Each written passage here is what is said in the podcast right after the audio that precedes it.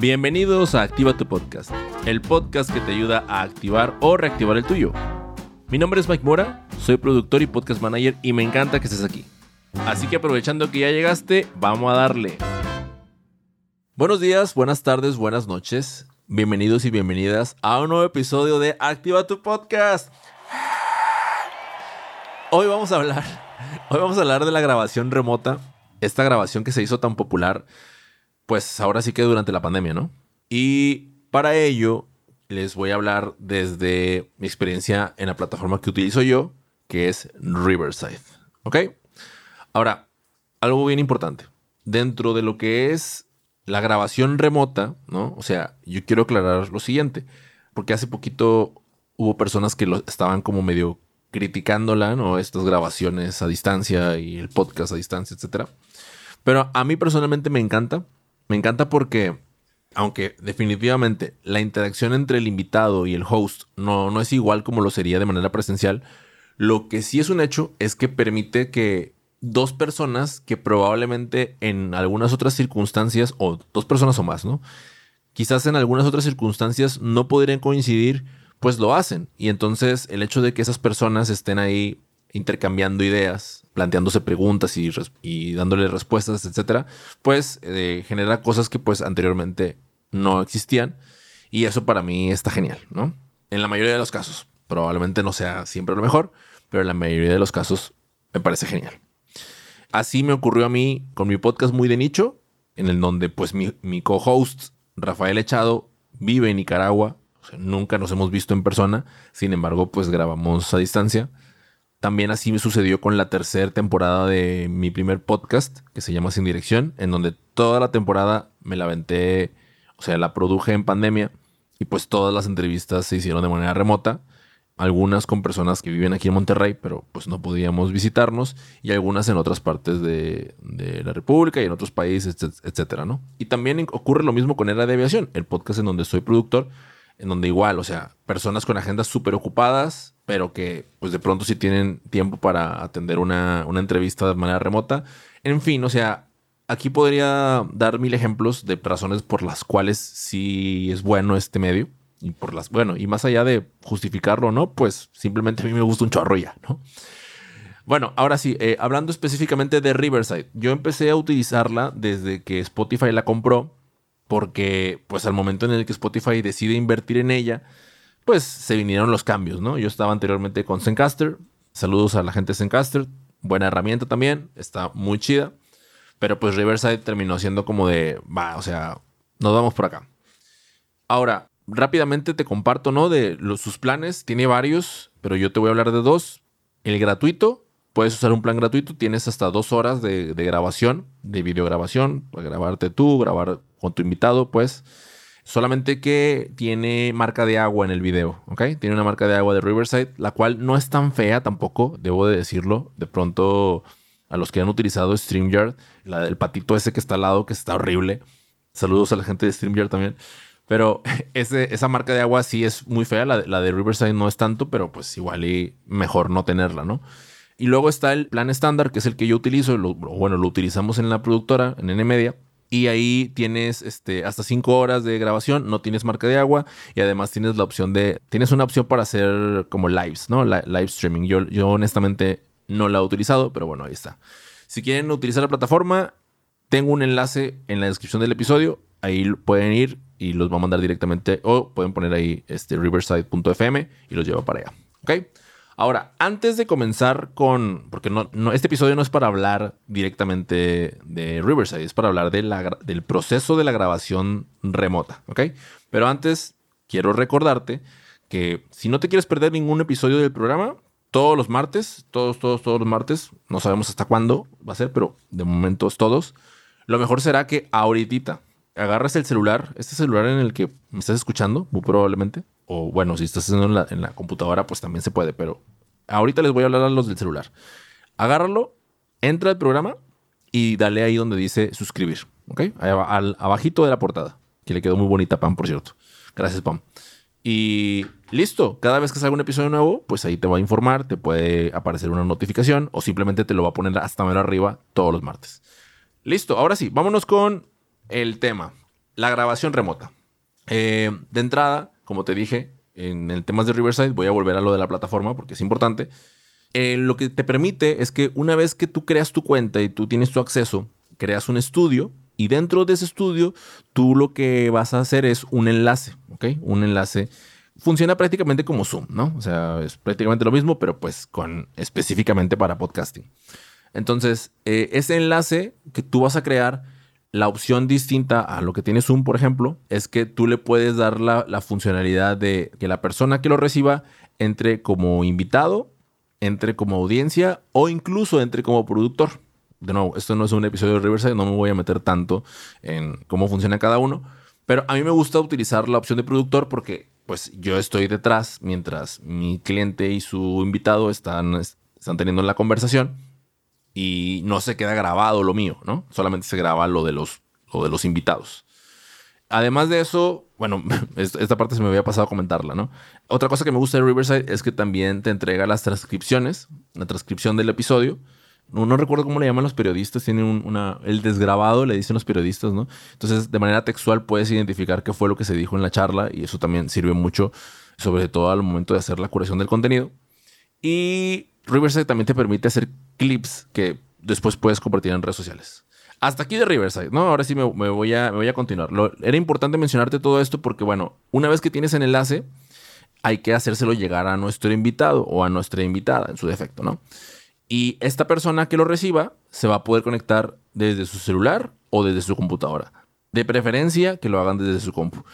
Y, ojo aquí, si lo hacen desde, desde su celular, va a tocar descargarse la aplicación. Entonces, eso también es importante que lo tengas contemplado dentro del tiempo que tienes estipulado para hacer la, grabación de manera remota. ¿Ok? Ahora, vamos a la siguiente parte en donde aquí sí quiero hacer un énfasis muy, muy importante porque me parece que es, esta parte es como la, la más infravalorada de este proceso de las grabaciones remotas y es la invitación al invitado. para la redundancia la invitación que se le hace para que participen en nuestro podcast. Entonces, quiero que lo pienses de la siguiente manera.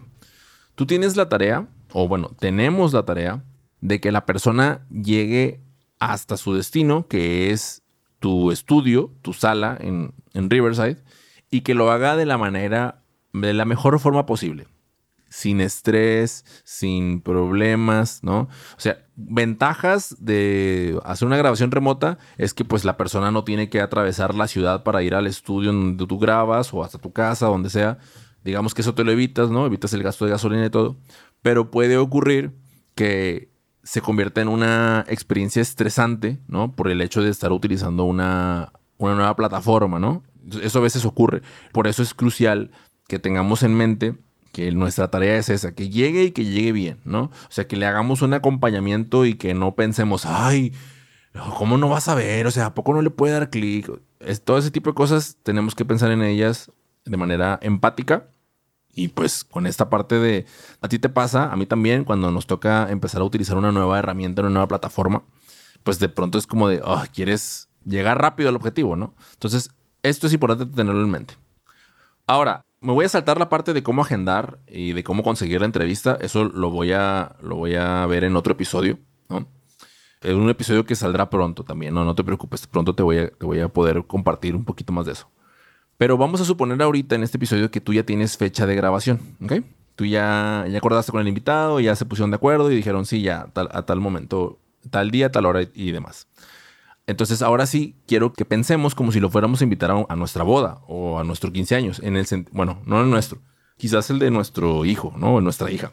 Pero quiero que pensemos en ese grado de formalidad, ¿no? Muchas veces se infravalora. Se manda el mensaje de WhatsApp. No tengo nada en contra de WhatsApp, pero es como ahí está y, y se dan muchas cosas por hecho. Como que, ah, sí, ahí nos vemos. Pero entre más profesionalidad le metes, o sea, tú ya empiezas, o sea, no solamente un tema de comunicación, que es buenísimo, sino que también ya la experiencia de participar en tu podcast ya lleva puntos extra, ¿no? O sea, ya te vas a diferenciar de si tu invitado constantemente lo están requiriendo para participar y tú haces esto, pues digamos que ya empiezas a diferenciarte y pues ya, ya llevas puntos extra, ¿no? Ahora, yo sugiero que siempre sea por correo electrónico. Así de, esa manera tú puedes explayarte y puedes poner todo lo que sea necesario que tú veas necesario para el desarrollo de tu podcast, lo pones ahí, ¿ok? Aspectos importantes a mencionar en ese correo electrónico. La hora de la entrevista. Aquí en lo de la hora, ojo, si tu invitado está en otro país con otra diferencia horaria, bueno, sí, con diferencia de horas a la hora que hay en tu país, es súper importante que tú lo tomes eso en cuenta para evitar confusiones ese día. Lo que yo hago es siempre pongo 17 horas y entre paréntesis horas CDMX, ¿no? Hora Ciudad de México, como para que ellos tomen de referencia cuál es la hora en lo que estoy yo y de esa manera lo puedan hacer la conversión.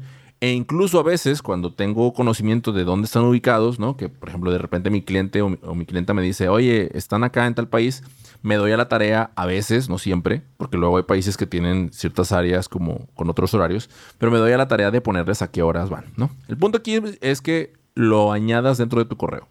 También es importante que añadas las expectativas que tienes tú, ¿no? O sea, la razón por la que lo invitas, eso debe de ir e incluso puedes poner un poquito de los temas que vas a abordar en la misma. ¿Ok? Eso también va dentro del correo electrónico. Ya para esto, pues probablemente ya lo hayas planteado, ya se lo hayas planteado cuando, cuando le hiciste la invitación, pero ahí en el correo, de nuevo, es importante que quede todo lo mejor explicado posible. Luego, también en ese correo, como tercer punto, sería hablar un poquito de cuál es la dinámica que se va a desarrollar durante la entrevista, ¿no? De, oye, eh, vamos, te voy a recibir dentro de la plataforma de Riverside. Una vez que ingreses, eh, te voy a explicar, vamos a revisar algunas cuestiones técnicas. Luego va a ser la entrevista y luego va a ser un cierre, ¿no? Eso también es, es importante porque le da mucha luz a nuestro invitado. Y el último punto que yo añadiría en este correo electrónico sería aspectos técnicos generales. ¿Como cuáles? Como el cuidado de su conexión a Internet, que de preferencia utilicen cable de red en lugar de Wi-Fi, porque pues eso también garantiza una mejor conexión a Internet. El utilizar audífonos y micrófono, de ser posible. Audífonos es más común que sí lo utilicen, el micrófono a veces se complica, pero yo siempre se los pido porque al final del día es como de, es lo ideal. Si al final la persona llega y no tiene micro, está bien. O sea, no, no es como lo vas a obligar. Si le puedes enviar un micrófono, uy, sería lo idóneo. Pero si no, con el micrófono de la, de la laptop toca, toca hacerle y bueno, ya en postproducción pues tocará hacer magia, ¿no? Para que suene bien. Ahora sí, vamos a, trasladarnos en el, tiempo, ¿no? Tú eso ya lo hiciste eh, con días de anticipación. Ahora nos vamos a trasladar al día que realizas la entrevista, ¿ok? Una vez que tu invitado ya se encuentra por ingresar a la sala, yo sugiero que estés bien al pendiente desde 15 minutos antes de que vayas, hayas hecho la grabación, ¿no? Si puedes recordarle por la mañana, oye, hoy tenemos entrevista, mejor, porque a veces la gente andamos con muchas cosas que hacer y se nos, se nos pueden pasar. Y 15 minutos antes de que llegue a la entrevista, ya estar en comunicación con él para que lo vayas guiando y orientando de cómo es que puede ingresar al estudio, ¿ok? ¿Por qué? Porque como ya lo dije antes, es muy común que la gente se pueda llegar a experimentar frustración al no poder, pues, trabajar con determinada plataforma o su laptop, no sé, se empieza a actualizar o lo que sea, y ya el hecho de estar en comunicación antes, pues ya puedes ir aminorando esa carga innecesaria que después, o sea, me ha ocurrido que si eso no se cuida, luego toda esa molestia se transmite en la entrevista, ¿no? O sea, que pues es como de, oye, ¿por qué está enojado? Y ni le estoy preguntando nada malo. Pues no, pero pues tuvo una muy mala experiencia antes de entrar aquí y pues ya eso le afectó, ¿ok? Ahora, vámonos a lo que es la dinámica de la grabación, ¿no? O sea, ya estamos en, en, vivo, ya, ya, ya logró ingresar la persona a la sala o al, al estudio y lo que yo hago es que le explico que se divide en tres fases la entrevista, ¿no? Entonces, lo que yo le digo es, ¿sabes qué? Mira, la primera fase es esta en la que nos encontramos ahora, que es antes de darle, antes de pulsar el botón de grabar, vamos a platicar un poquito, ¿no? A veces no le aviso, a veces simplemente llega y ya empecé a, preguntarle sobre el clima, sobre lo último que publicó, etc. Ahí empieza el chit chat, pero después luego le explico, ¿sabes qué? La primera parte, pues esta es esta que acabamos de vivir, ¿no? O sea, yo ahorita no le he dado el botón de grabar, apenas va a ser. Y pues aquí vamos a aprovechar para aclarar todas las dudas. Eh, y antes de darle grabar, todo esto vamos a irlo aclarando. Y ya la persona me dice, ah, ok, sí, sin problema. También es importante este, aprovechar este momento para explicarle lo que vas a hacer con la distribución del material y del, contenido, ¿no? O sea, porque como vas a grabar video y, y, audio, pues ahí ya aprovechas para decirle, oye, esto lo voy a grabar en video y lo voy a utilizar de esta manera, el episodio en audio va a salir así y lo voy a utilizar de esta manera, ¿tienes algún inconveniente con ello? Y pues regularmente te dicen que no, ¿no? Si, no, pues no estuvieran ahí.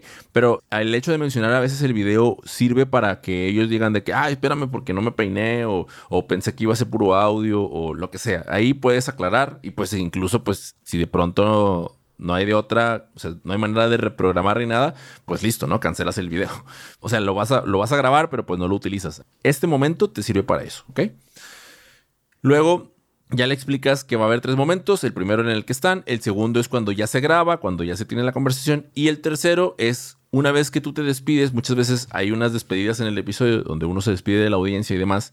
Ahí es importante aprovechar eh, para decirle, oye, cuando termine de grabar no te vayas, ¿no? ¿Por qué? Porque pues la plataforma, tanto Riverside como las otras plataformas que, que graban de manera local el audio y el video, requieren a veces de unos minutos para que terminar de cargar el material a la nube, ¿no? Entonces, para evitar después tener que andar buscando los días posteriores para que se termine de cargar su material, yo les digo, oye, porfa, cuando me despide y todo, no te vayas, porque pues todavía toca dejar de grabar y luego en ese posterior, en ese tercer momento, podemos platicar un poquito como ya para despedirnos tú y yo, ¿ok?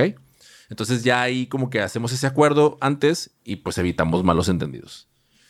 Ahora, volviendo un poquito al segundo momento del que te decía ahorita de que es el en donde comienzas a grabar, hay dos roles principales a considerar, ¿ok? En el caso de que si eres solamente host y te toca estar produciendo, bueno, pues va a ser un poquito más difícil, ¿no? Pero yo divido entre la tarea entre el host y productor. El host, el trabajo que tiene es estar concentrado al 100% en la conducción de la entrevista, ¿no? En la elaboración de las preguntas, tiene que estar 100% enfocado en, escuchar y en prestar atención a lo que su invitado está diciendo. Mientras que por el otro lado, el de otro rol, que es el del productor y que, de nuevo, ojalá y tuvieras uno, ¿no? Si no, pues aquí andamos. Eh, la labor del productor es estar 100% sobre el desarrollo de la conversación. Sí, sí tiene que estar escuchando, pero sobre todo tiene que estar enfocado en evitar que, más que evitar, es en propiciar una buena experiencia en la entrevista, ¿ok? Cuidando los detalles técnicos, cuidando las explicaciones previo a comenzar la entrevista. Todo esto es muy importante que el productor lo, lo, tenga. E incluso, ¿no? Si de pronto hay algún problema con la conexión o con el audio del invitado, pues el productor se encarga de todo eso. Luego, el tercer momento, que es el cierre, ya después de que se despiden, pues siempre es bueno corroborar ya para finalizar con el invitado de, oye, ¿cómo te sentiste? Eh, ¿Te queda alguna pregunta? ¿Algo que te hubiera gustado agregar? Lo que sea. Ahí ya, ya puedes como hacer un cierre mejor y al mismo tiempo puedes corroborar que el material ya se haya cargado a la nube y con eso cierras todo, ¿ok? Y listo. Eso es todo por el episodio de hoy. Nos extendimos un poquito, pero valía, como pudiste observar, pues hay muchas cosas que valía la pena rescatar.